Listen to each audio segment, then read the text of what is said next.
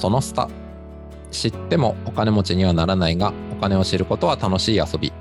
投資金融経済を楽しみながら考えるポッドキャストですえ語るのは私合同会社エンドボーシャン代表でお金にまつわる人間心理に興味があるまさきと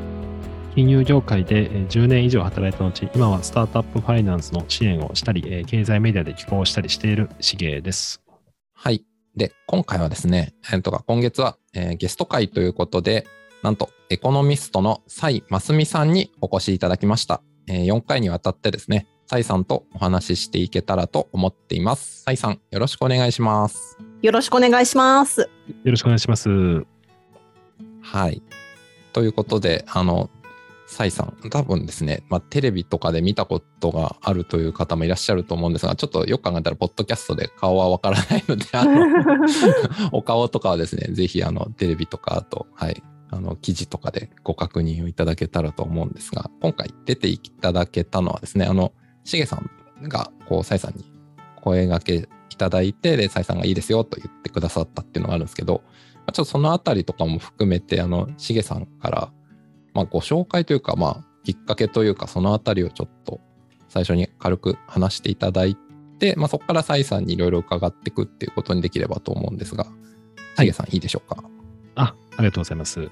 そうですね。あの、今もサイさんのですね、あの、司会されている日経 CNBC に私も、あの、出演させてもらったりしてて、6月も出演させていただきました。で、遡ると、10年前ですね、2012年に、私があの FED っていうあの勉強、読書会、勉強会みたいなのを10年ぐらいずっとやってるんですけども、ちょうどその時ですね、もう今あまり話題にならないですけど、TPP ですね。あの、まあ、貿易とかのやつが、勉強会を、まあ、友人のエコノミストと一緒に、あの、する機会がありまして、まあ、10年前なので、当時私まだ、まあ、30歳ぐらいですかね、31歳とか。で、他のメンバーとかもですね、まあ、20代とかいて、まあ、若手中心だったんですけども、その時に、まあ、たまたまサイさんがですね、参加者としてご参加してくださったと。で、当時から蔡さんは、あの、まあ、エコノミストとしてご活躍をされましてまして、で、そういった中で、まあ、勉強会で知り合って、まあ、あの、いろいろお話ししたりとかですね、まあ、蔡さんに来ていただいて、まあ、勉強会を、えー、したりという中で、まあ、いろいろですね、そういったま交流があって、あの、ちょっと私はあの長女が2013年に生まれたんですけども、その時にもあのサイさんがですね、あのお祝いしてくださって、確か青山のおしゃれなカフェでですね、えー、食事をした記憶がありますね。はい。あ、そうだ。あ、そういえばそんなこともありましたね。というか、はい、私もう村上さんと出会ってもう10年ぐらい経つんだなってのに、今ちょっと驚いております。そうですよね。はい、結構だから、で、やっぱりあの一番そう、なんかいろいろきっかけするときに、私印象残ってるのは、サイさんが、あの大学院ですね、今、あの行かれたいっていうことで、まあ、私がたまたま経済学研究科の大学院出身だったんで、で、えー、まあ当時スカイプだったと思うんですけども、どういうふうに大学院、まあ、行かれたとか、まあ、当時やっぱりその経済学研究科行かれるか、ファイナンス研究科、ファイナンスの専門 MBA 行かれるか結構迷われてて、まあ、そこなこう話をしたりっていうのが記憶残ってますね。はい。10年前っていうのはちょうど私がですね、あの、投資銀行で勤めていて、まあ、独立起業した直後だったんで、もう、なんていうんですかね、とにかく必死だったんですね。で、その時に村上さん、いや、こんな私何にもない私にすごい優しくしてくれるし、ちゃんと勉強も教えてくれるし、なんて素敵な人なんだろうっていうので、こう、いろいろ勉強会にも参加させてもらってたわけなんですけど、そうで、ただその、やっぱりその村上さんのところでいろんな勉強会とか読書会に参加していくうちに、私このままだじゃあダメだなってすごく考えさせられることがあって、で大学院に行ってやっぱり自分なりに経済学なりファイナンスっていうその金融市場に関しての知見をアップデートしないと、エコノミストとして独立してはご飯は食べていけないぞという危機感も醸成されまして、で、村上さんに、あの、社会人大学院とあの、もう準学生で行く経済研究家であるとか、そういった違いであるとか、また大学院って何が良かったですかとかいうのをこうじっくりお話聞いてもらったなっていうのもすごい懐かしいですし、もっと言うと、大学院に行っていろいろ人生開けたっていう意味では、もう村上さん、命の恩人でもあるかもしれないです。えー、すごい。そんなエピソードが。あの、ちょっと忘れてたんですけど、私、あの、サイさんにその、なぜご相談いただいたかっていう理由が、一つはその経済学研究家出てたっていうのがあるんですけども、確かサイさんが大学に行かれる前に、私が社会人大学院を受験してたんですよね。そうです、そうです、そうです。あの、同じとこ受験しました。同じ、はい、あの、まあ、公表されてるんで、一橋大学の、はいはいあの、国際企業戦略科ですかね。あそうですね。はい。はい。で、私は、あの、会社からですね、会社の命で、村上、あの、社会人大学院の国内のに行ったらどうだっていうふうに言われまして、で、あの、まあ、一応、多少の筆記はないですね。えーっと、書類審査と、なんかその面接みたいなのがあったんで、私はまあそれを確かに2012年の9月か10月ぐらいに受けて、でまあ幸い受かりましたと。で、えーただいろいろあって、私の中でやっぱ行くんやめますって言って、会社にまあ、そう言って行かなかったんですよね。まあ、ちょっと会社に怒られたんですけども。そういった経験もあって、まあ、サイさんから、ちょっと大学院迷ってます。どんな感じでやられたんですかとか、どう勉強したんですかみたいなところをちょっとお話ししてたみたいな感じで、で、まあ、その後、すごくサイさん、大学院にあの行かれて、あの、私覚えてますけど、確かニュースピックスで、あの、MBA 特集みたいなのがあったんですね。ニュースピックスの番組でですけど。ありました。はい。で、あれでサイさんが、あの、確かご出演されてて、はいはい何がいいっていうと、やっぱり国立だから、あの、国立は授業料が、私学に比べてかなり安いんですよね。はいはいはいはい。まあ確かに。4倍ぐらい私立の方が高いですね。そうです国立と比べると。ですよね。まあはい。ね、ご例えば1年50万 VS1 年200万とか、まあそうです例えばそういう感じですよね。まさにそういう感じですよね。で、そういうお話を、あの、私はテレビ、テレビとかニュースピックスのウェブ番組で拝見したのを覚えてますね。はい。あ、そうなんですよ。あの、そう、村上さんから、こう、大学院、社会人大学院で、そのファイナンス MBA っていうのを取るのってどうなんだろう。で、実際受験して、どういうところを気をつけるべきかっていうことをすごいアドバイスをいただいて、で、おかげさまで、まあ、受かったんですけど、まあ、その後に、こう、大人のそのリスキリングって言ったりもしますけども、リカレント教育っていう大人の学び直しっていうのが、こう、いかに自分のキャリアにとってプラスになるかとか、またそういう研究がどんな風に今報告されてるか、まあなんで大人の学び直しがお給料にどう跳ね返るかとか、そういう研究もすごい蓄積されてるんで、まあそういったことをもとに、まあニュースピックスの番組であるとか、いろんなところでコラムとか、まあ登場、あの、ネット番組とか、まあテレビでも出演させていただいてお話しする機会があるんですけど、あの村上さんがおつあの先ほどお伝えしてもらった通り、そう、学費が安いんです、国立は。まあ重要ですよね。そう。で、しかも、あの、やっぱり官民あ、あの、なんですか、民業を圧迫しちゃいけないんで、人数がすごい絞られるんですよね。なるほど。そういう意味では、ゼミとかでも、かなり少人数で手厚い、こう、あの、指導をですね、先生がしてくださって、なるほど。非常にですね、まあもちろんその国立私立それぞれいいところもあれば、まあなかなか縁がなかったってこともあると思うんですけども。超おすすめです、国立の MBA。のこの番組を聞いて国立の MBA に行きたくなった方はぜひご受験くださいみたいな、いやいや、何の宣伝してるのかよくわかんないですけど、まあまあまあ、なるほどなるほど。ああれですよね、ちょっとその蔡さんのキャリア的なところにもつながるんですけど、まあ、あの本とかのあの後ろのところとかにも書いてありますけど、その大学の経済学部を出られた後、まあその証券会社の金融部門というか、まあ、そういうところで、えー何年か働かれた後で、まあ、その20代後半とかからその大学院を今お話しされてた受験されて入られたっていうことなんですよね。そうですね。えっと、正確には20代後半で独立起業して、で、なる30ほどになってから大学院を受験して、で、修士号を取得して、で、その後ちょっとブランクがあって、また博士課程に行き出して、まだ私大学院生やりながら、そして自分の会社のこともやりながらで二足のわらじみたいな感じですね。そういうことかなるほどなるほど。じゃあその一橋の大学院に行かれた時ってじゃあその他のってか同級生の方っていうのもやっぱりそういう社会人経験ある方が結構多かったとかそういう感じなんですか？そうなんです。あの、多分社会人大学院にあの行こうかなって考えてる方すごく多いと思うんですけど、やっぱりそのうんうん入学する時の資格として、あの、社会人経験が3年以上とか2年以上とかっていうその規定がある大学院結構あるので、で、ないところもあるんですけど、はいはい。まあそういった規定があるところの方が、社会人同士の悩みとか、家庭よと学びと仕事の両立どうするかとか、そういう話し合いもできるし、いいかなっていうところですあかね。それはいいですね。なんかまさにねその人生100年時代じゃないけどそのまあいかにこう学び直していくかっていうのが大事だってなった時になんかその蔡さんご自身、まあもちろん本とかでもそういうメッセージとかも書かれてると思うんですけども、ご自身がまさにそういう感じで、あの、社会人になって結構時間経ってから大学院で学ぶ。で、まあそういったあの、社会人経験ある人とこう、一緒に学んでいくっていうことをされてたってことなんですね。そうなんです。で、そこで学んでですね、よく分かったのは、うん。私何にも世の中のこと分かってないなっていうのと、知ったかぶりするのだけが得意になってたんだっていうのがですね、ええすごくですね、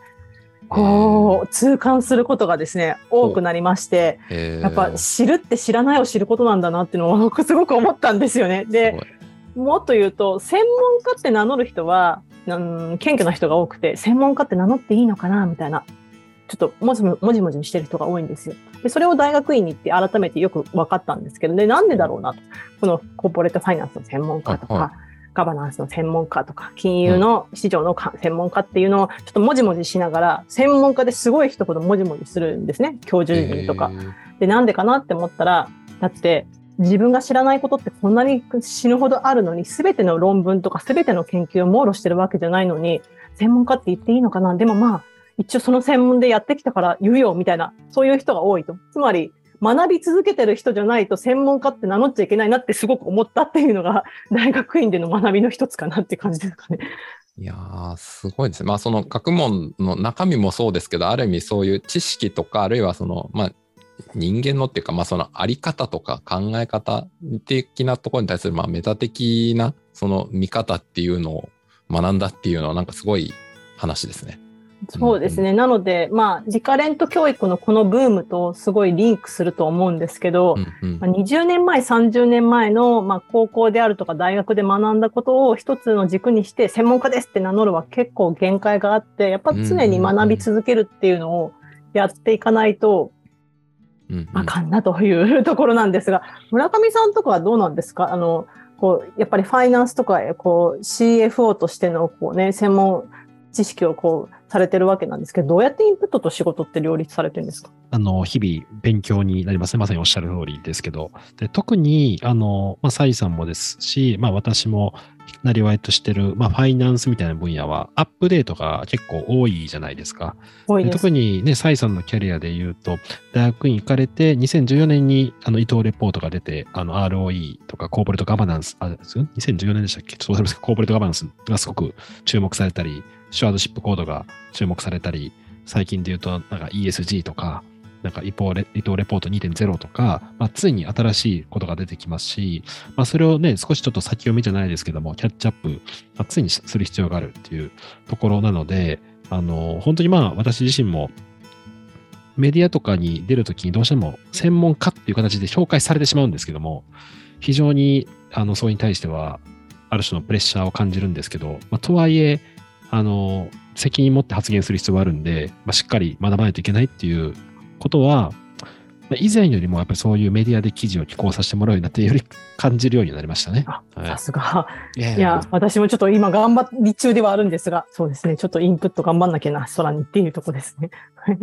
もう、あの、そういう意味では、あの、サイさんのこれまでのキャリア聞いてますけど、と、あの、リスキリ、リスキリングとかって、ここやっぱり1、2年すごく言われるようになりましたし、100年時代とか、大学院とか、あとファイナンス自体もね、やっぱり ESG とか、コーポレートガバナンスみたいなことがすごく言われてたと思うんですけど、多分10年前ってあまりね、そういうことがそこまで世間には話題になってない中、まあ、サイさんまさにそういったところを、ね、あの、時代がサイさんに追いつくかごとく、学 学んでいかれたような、なんか印象があるんですけど、だからね、あの、結構今ってそのキャリアのあり方もすごく悩まれてる方が多くて、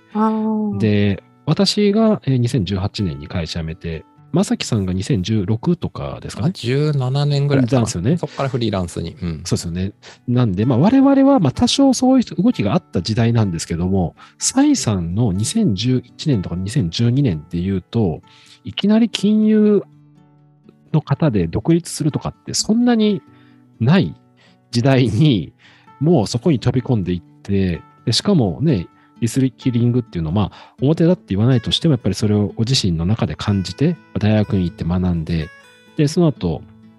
あのね、今、あの、社会取締役もされてますし、おそらく10年前でそこまで将来社外取りになるとかって見せてたかもしれないですけども、見せてられなかったところもあるかなと思うんですけど、そのあたりって10年前振り返って、まあ、今見るとどどういうキャリアでどこまで予想できて、どこまで予想外とかってありますでしょうか？あ全部予想外ですね。全部予想外なんですけど、あの、あの、10年前、その、辞める、今だとそのフリーランスとか起業するっていうのが、はい、もう大企業ですら副業しなさいとかっていう時代になってきてるんですけど、はい、一応10年前、大企業が絶対副業しろっていう時代になるってずっとブログで書いてたんですよ、昔、アメブロで。でそうなんですね。で、それはすごい。うん、で、なんでかっていうと、あの、別に私占い師でもないし、たまたま当たっただけなんですけど、うん、あの、なんでそう辞めたかっていうと、確かに当時辞めた時に、その日本の会社の投資銀行部門で働いてたんで、まあ、リーマンショックの、リーマンショックっていうその金融危機というか経済ショックの後だったんで、まあ、外資系に勤めてた投資銀行マンとか投資銀行パーソンっていうのはもう軒並み首を切られたけど、私は日本の会社だったんで別に首切られることないし、一応ボーナスも一応もらえるしで、安定した人感じだったんですね。うんうん、でなので、辞めるって言った時に、まあ、10人中10人アホやっていう感じだったわけですよ。で、でだし、まだ当時は、その、なんだろうな、ジャパンアズナンバーワンの名残もあった時代なんで、その、浪人1年すると、障害年収がこんな下がるんだよとか、うん、1年間放浪なんかしたら障害年収下がるんだよとか言ってる人もまだいた時代だったんですよ。だけど、私2つのポイントで、もう会社を辞めてしまおうって思った時だったんですけど、そのアホやって言われても辞めようって思ったことがあって、一つは、アナリストっていうお仕事でレポート、その株式市場とか経済についてのレポート書いたりとか、あとトレーダーってお仕事で、こう日々の債券とか株とかのこう売買をするんですけど、ふとですね、こう振り返った時に、もしも私はこの会社の冠がなくなった場合、同じ年収を一から稼げるんだろうかって思ったら、絶対無理だって思ったんですよ。で、うんうん、ということは、これ私がね、ちょっとね、あの、かなり心がチキンな人なので、ちょっと思ってるだけなんですけど、ということは会社に歯向かったりとか、会社に対して嫌な人間って思われたら私もう生きてけへんやんと。つまり、生殺与奪権会社に握られてるんじゃない実は、会社員っていう生き方ってすごいリスキーなんじゃないってすごく思ったんですよね。私はその実家が商売やってるっていうのと身内があの皆さん商売やってる人しかいなかったのでサラリーマンって人に会ったことがなかったんですよそれまで。なるほどでそうするとサラリーマンになった時にこう人事のこととかみんなすごい常に噂してるから、はいなんでここまで人事人事言うんだろうっていうのも会社に入ってよく分かったし、うん、そうか生活与奪権握られてんだっていうのが私の解釈だったんですよ。でそう考えるとえじゃあ会社から自分がいかにが能力があったりとか頑張ってたとしても会社からいかに認められるかっていうのがないと結構怖くないって思った。らなんかすごく暗くなっちゃったんですね。っていうのが一つ。だからまあ危機感、漠然とした。で、二つ目が金融の中でこう金融のね、こう、最前線というか、マーケットの最前線でお仕事させていただくっていうのは本当にありがたい機会だったんですけど、ふっと考えたら、これ全部 AI が代わりできんじゃない？ってちょっと思っちゃったんですよ。でもすごいですね。2010年代前半になんとなくもうそういうことを思われたって。いやいや、まあ AI までは想定しなかったんですけど、うんうん、当時ネット証券がぐーっと切り始めた時だったんですよ。うん、はいはい。なんか懐かしすぎて多分知らない人多いと思うんですけど、野村証券って昔ネット証券の走りだったんですよ。ほうほう実は。ジョー・インベストメント証券ってありませんでしたあの、パフィーが CM してましたよね。そう、そう。あの、ネット証券で、だけど、その野村とか大和とか、その日本の大手証券会社っていうところも手数料が下がるかもしれないけれど、ネット証券っていうのをやっていこうって思った時に、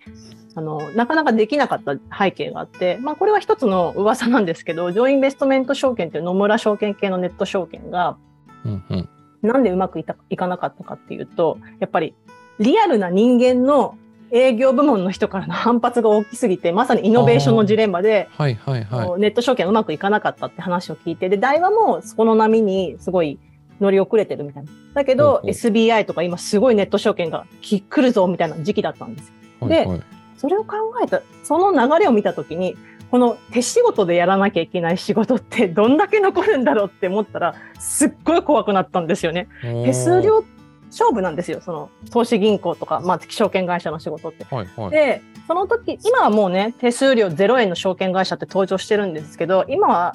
当時はそこまで私は考えてなかったけど、手数料がとにかく小さくなるもう幅が取れなくなるっていうのも目に見えてるし、となると、ここにいる高級鳥の人たち、何割残るんだろうって思ったら、私いらんやんとか思ってですね。あの、なので話をもう一回まとめると、二つあって、一つは、会社員って働き方が実はめちゃくちゃリスキーなんじゃないかって思ったのが一つ目と、うん、で、二つ目は、この証券モデルとか投資銀行のビジネスモデルって、コンピューターさんなり AI さんで結構賄えるんちゃうんっていうですね、流れを 2011年の時にふと感じたら、うんうん、私多分ここで生き残れないなっていうのが漠然とあって、うんうん、で、じゃあ、どうしようかなって思ったら、まあ、それが3番目の理由なんですけど、うんうん、あの311が起きたんですよね。うんうんうん、ああ、はい、2011年。そうで東日本大震災が起きた時にでとその時にあ自分が思い描く金融なりやりたいことやんないとすごい後悔するって思ってやめたっていう。すいません長ったらしいんですがこういう流れです。ありがとうございます。なるほどですね。いやすごいなんか3つつながりましたね。あの、まあ、それこそね、いろんな業界でやっぱ311が転機になって結構人生方向を決めたっていうお話って結構聞くなとは思うんですけど、まあでもね、今お話しされたその会社のその生殺与奪権の話とかっていうのもすごいつながってるなと思いました。うん。ありがとうございます。とやはりあの伺ってて、サイさんの思考がすごくプロフェッショナルなって今思ったのは、うん、多分同じ景色を見てる人もおそらく社内にたくさんいらっしゃったと思うんですけども、うんうん、そこをやっぱ感度高くサイさん気づかれた、かつ、なんか周りがこう言ってるっていうのも、やっぱりかなりご自身で肌で感じて、やっぱこうじゃないかっていう、あのしっかりね、ご自身で考えられて意思決定してるっていうのが、結構大きいなと思って、なんかブームだからとかっていうよりも、やっぱりそういった方向。で、あの、結果的に見ると、サイさんが思い描いてた仮説の方向にかなり近しい状況に今向かってますし、あありがとうございます。いやいやあの、サイさんがね、感じてるような不安を今、結構な人が、あの、感じてる。で、それが、まあ、40代、50代だと、また微妙、なんていうか、あの、うん、逃げ切れるっていう発想の人もあれば、ね。うん、逆にちょっと早くどうしようかって考える人もいる中で、うんうん、それをサイさん30歳の段階でもそこまで 気づかれて動いたっていうところが、やっぱり今になんか繋がってるんだなって、なんか改めてちょっと伺ってと思いましたね。うん、はい。まあ上司とか周りの先輩とかで会わない人がいたしなとか、そういうなんだろう、心理的なももやもやもあったりもしたんで、うん、ああ、じゃあ自分のこの思い描く仮説の通り言っちゃおうっていうところがあったんで、うん、まあ、まあ結果的に独立してよかったなっていうぐらいですね。ありがとうございます。まあ、ということで、あの、サイさんがどうして独立しようと思ったかとか、まあそういったキャリアのお話も含めて今回伺ってまいりました。結構いい感じのお時間になったので、今回はこの辺りで終わろうと思います。それでは、えー、お聞きいただきましてありがとうございました。ありがとうございました。ありがとうございました。